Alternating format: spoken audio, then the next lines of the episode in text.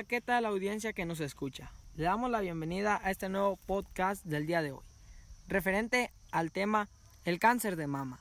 Esperemos contar con su más mínima atención. Hoy que estamos en el mes de octubre, es muy importante dar a conocer la más mínima información sobre esta enfermedad. Es un gusto estar acompañado este día y en este podcast por mi compañero Gabriel, el cual, junto conmigo, desarrollaremos este tema del cáncer de mama a lo largo de este tiempo. Así es, querida audiencia. Agradezco a mi compañero Julián por la presentación y como él ya lo dijo, los estaré acompañando en el desarrollo de este tema. El cáncer de mama con respecto a que estamos en el mes de octubre. Bueno, pues sin más preámbulo, empecemos a compartir esta información. Para empezar, ¿qué es el cáncer de mama? el cáncer de mama es una enfermedad en la cual las células de la mama se multiplican sin control. Existen distintos tipos de cáncer de mama. El tipo de cáncer de mama depende de que la célula de la mama se vuelva cancerosa. El cáncer de mama puede comenzar en distintas partes de la mama. Las mamas constan de tres partes principales, lobulillos, conductos y tejido conectivo. Los lobulillos son las glándulas que producen leche. Los conductos son los tubos que transportan la leche al pezón. El tejido conectivo rodea y sostiene todas las partes de la mama. La mayoría de los cánceres de mama comienzan en los conductos o en los lobulillos. Excelente, esta es una buena información. Creo que para mí es lo básico que debe saber cada persona. En especial las mujeres que son las de mayor porcentaje que sufren esta enfermedad. Así es, querido amigo. Me interesaría que me compartieras los síntomas. Claro que sí. Algunos de los síntomas que con mayor frecuencia se presentan son cambios en los pezones. Entre los signos y síntomas del cáncer de mama se pueden incluir los siguientes. Un bulto o engrosamiento en la mama que se siente diferente del tejido que la rodea. Cambio de tamaño, forma o aspecto de una mama. Cambios en la piel que se encuentra sobre la mama, como formación de hoyuelos. La inversión reciente del pezón descamación, desprendimiento de la piel, formación de costras y pelado del área pigmentada de la piel que rodea el pezón, o la piel de la mama, enrojecimiento o pequeños orificios en la piel que se encuentra sobre tu mama como la piel de una naranja. Muy buena información, amigo. Pero para poder tener más claro el tema, invité a un gran amigo de mi infancia, que aparte de ser un amigo, es también un gran médico reconocido. Con nosotros se encuentra el doctor Andrew Gregory, el cual nos hablará un poco más acerca de los tipos de cáncer de mama. Le cedo el uso de la palabra al doctor Gregory. Hola queridos amigos, y muchas gracias compañero Gabriel por invitarme a compartirles un poco más sobre este tema. Como ya lo había mencionado anteriormente mi compañero Gabriel, el cáncer de mama es una enfermedad en la cual las células de la mama se multiplican sin control. Ahora bien, ya sabiendo esto, les hablaré un poco sobre los tipos que existen. Disculpe doctor, perdón que lo interrumpa. Quisiéramos saber cuántos tipos existen. Existen siete tipos, de los cuales unos son más riesgosos que otros. Ahorita les explicaré más a detalle de cada uno de ellos. Empezaré hablando por el angioscorma. Esta es una neoplasia maligna relativa infrecuente a nivel mamario, constituyendo menos del 0,05% de los tumores primarios de la mama. Si bien es uno de los sárcamos más frecuentes en esta localización, se trata de una neoplasia muy agresiva, cuyo comportamiento biológico sigue un curso paralelo al grado de diferenciación de forma que cuanto menor sea el grado de diferenciación, mayor sea la agresividad, la agresividad del tumor. También existe el llamado cáncer de mama inflamatorio. Como su nombre lo dice, es una inflamación en la mama. Este es un tipo poco frecuente de cáncer, que evoluciona rápidamente y hace que la mama afectada tenga un aspecto rojo, hinchado y sensible. El cáncer de mama inflamatorio ocurre cuando las células cancerosas bloquean los vasos linfáticos de la piel que recubre la mama, lo que hace que la mama adopte una apariencia inflamada y de color roja. Entonces dice que este tipo es uno de los menos frecuentes, pero más doloroso. Así es, querido amigo. Y continuando con los tipos de cáncer, les hablaré del cáncer de mama masculino. Este tal vez les puede interesar a, a, nosotros como hombres. El cáncer de mama masculino es un cáncer raro que se forma en el tejido mamario del hombre. Aunque comúnmente se piensa que el cáncer de mama es una enfermedad que afecta a las mujeres, también puede desarrollarse en los hombres. El cáncer de mama masculino es más común en los hombres mayores, aunque puede manifestarse a cualquier edad. Los hombres diagnosticados con cáncer de mama en etapa temprana tienen, un gran, una gran probabilidad de cura. Por lo, por lo general el tratamiento implica cirugía para extraer el tejido mamario según sea su situación particular. También es posible que te recomiende otros tratamientos como la quimioterapia y la radioterapia. Muy buen dato, doctor. Crea, créame que por mi parte ya había escuchado algo sobre esto, pero no sabía que existe una mayor posibilidad de que los hombres tengan cáncer de mama a una edad avanzada. Pero no lo interrumpo más, continúen con los demás tipos. Bueno amigo, ahora ya lo sabes. Continuando con mi explicación, otro tipo de cáncer de mama es el llamado recurrente. Este reaparece después del tratamiento inicial. Aunque el objetivo del tratamiento inicial es eliminar todas las células cancerosas, es posible que algunas evadan el tratamiento y sobrevivan. estas células cancerosas no detectadas se multiplican y se convierten en un cáncer de mama recurrente. El cáncer de mama recurrente puede producirse meses o años después del tratamiento inicial. Cuando una persona se diagnostica con cáncer, se da un tratamiento el cual algunas células o células cancerígenas pueden dañar y pueden seguir duplicándose a, a, volver a retomar otra vez cáncer. Los tipos que voy a mencionar a continuación son tipos de cáncer de mama con nombres algo raros o científicos como el carizoma ductual in situ, esta es la presencia de la célula anormal en el conducto mamario dentro de la mama. Se considera que el carcisoma ductual in situ es la forma más temprana del cáncer de mama.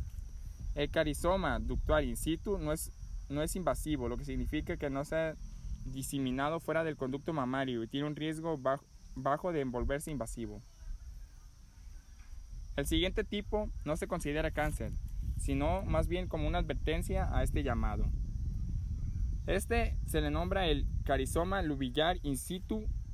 Es una enfermedad poco frecuente en la que se forman células anormales en las glándulas que producen leche. El CLIS no es un cáncer, sin embargo un diagnóstico de CLIS indica que tienen mayor riesgo de contraer cáncer de mama. Entonces, este tipo no lo consideran cáncer, tal cual, sino un tipo de advertencia la cual, la cual puedes prevenir a tiempo, doctor. Exacto, Julián. Es como una advertencia, la cual debe ser atendida lo más pronto posible. Bueno, doctor, ¿puede continuar con su explicación detallada de los demás tipos, por favor? Con mucho gusto, Graviel. Bueno, otro tipo de cáncer de mama es el llamado carizoma lubillar invasivo. Este es un tipo de cáncer de mama que se inicia en las glándulas de la mama que producen leche. El cáncer invasivo implica que la célula cancerosa se ha alejado del óvulo donde se generaron y tienen el potencial de propagarse hacia los glagios linfáticos y otras áreas del cuerpo. El carizoma lubular invasivo representa un porcentaje reducido de todos los tipos de cáncer de mama. El tipo más habitual de cáncer de mama se inicia en los conductos de la mama. Por último tenemos la enfermedad llamada de PEC mamaria. Esta es una enfermedad poco frecuente de cáncer de mama. La enfermedad de PEC mamaria comienza en el pezón y se extiende al círculo oscuro de la piel que rodea el pezón. La enfermedad de PEC mamaria no se relaciona con la enfermedad de PIC en los huesos, que es una enfermedad óseo-metabólica. La enfermedad de PEC mamaria suele ocurrir en las mujeres mayores de 50 años. La mayoría de las mujeres son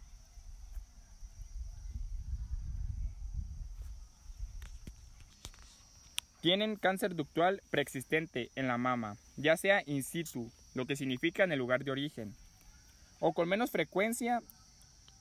El cáncer de mama invasivo solo en caso poco frecuente de la enfermedad de PEC mamaria se limita únicamente al pezón.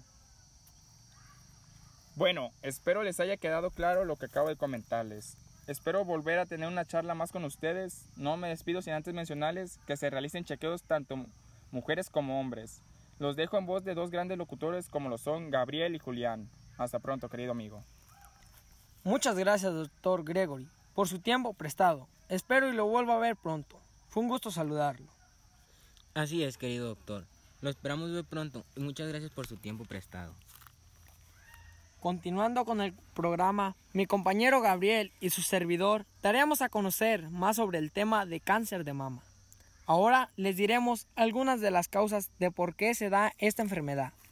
Hablando de manera general, la mayoría de médicos saben que el cáncer de mama ocurre cuando algunas células mamarias comienzan a crecer de manera anormal.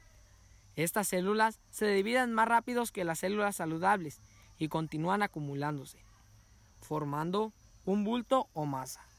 Las células pueden diseminarse por la mama hasta los ganglios linfáticos o a otras partes del cuerpo.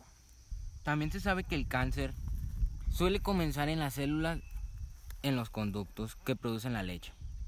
El cáncer de mama también puede comenzar en el tejido glandular, denominado lóbulo, o en otras células o tejidos dentro de la mama. Pero déjame decirte, Gabriel, que investigadores han identificado factores relacionados con las hormonas, el estilo de vida y el entorno que pueden aumentar tu riesgo de desarrollar cáncer. Sin embargo, no se sabe con exactitud, porque algunas personas que no presentan ningún factor de riesgo desarrollan cáncer y otras personas con factores de riesgo nunca lo desarrollan. Es posible que el cáncer de mama se produzca por una interacción compleja entre tu composición genética y tu entorno. ¿Tú qué piensas? Mm, muy buen dato, compañero Julián. Pero ahora les diré algunos de los factores que ponen en riesgo de contraer cáncer de mama. El primer factor sería, como ya todos lo saben, el ser mujer, ya que las mujeres son más propensas que los hombres a contraer este cáncer de mama.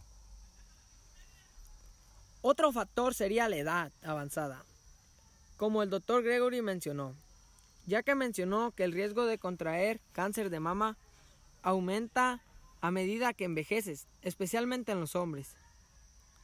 También otro factor sería los antecedentes personales de afecciones mamarias, ya que se te ha sometido a una biopsia en la cual se te detectó una carcinoma lobular in situ o una hiperplasia atípica de mama, tiene alto riesgo de contraer cáncer de mama. Hablando de factores personales, se me viene a la cabeza lo familiar.